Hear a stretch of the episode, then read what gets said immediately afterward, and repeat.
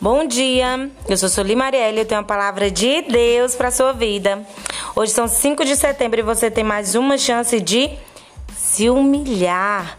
A palavra de Deus está lá em 2 segunda Crônicas 7, no verso 14, que diz: Se o meu povo, que se chama pelo meu nome, se humilhar e orar, buscar a minha face e se afastar dos seus maus caminhos, dos céus o ouvirei, perdoarei o seu pecado e curarei a sua terra. Essa palavra ela vem nos mostrar que muitas vezes nós precisamos nos humilhar. E eu pergunto para você, para quem você tem se humilhado? Você tem se humilhado para pessoas? Você tem se humilhado para circunstâncias? Você tem se humilhado para as situações? Ou você tem se humilhado pro Senhor?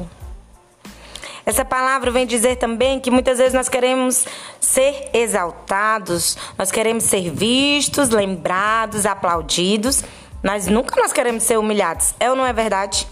Essa palavra vem nos mostrar que nós temos que nos humilhar é diante daquele que tudo pode. Nós temos que nos humilhar é diante do Senhor. Porque quando nós nos humilhamos, Oramos, buscamos a face, nos afastamos dos maus caminhos. O Senhor, ele nos diz que do céu ele nos ouve, perdoa os nossos pecados e cura a nossa terra. Eu não sei o que você está precisando da parte do Senhor, mas essa é a palavra que eu quero deixar para a tua vida hoje.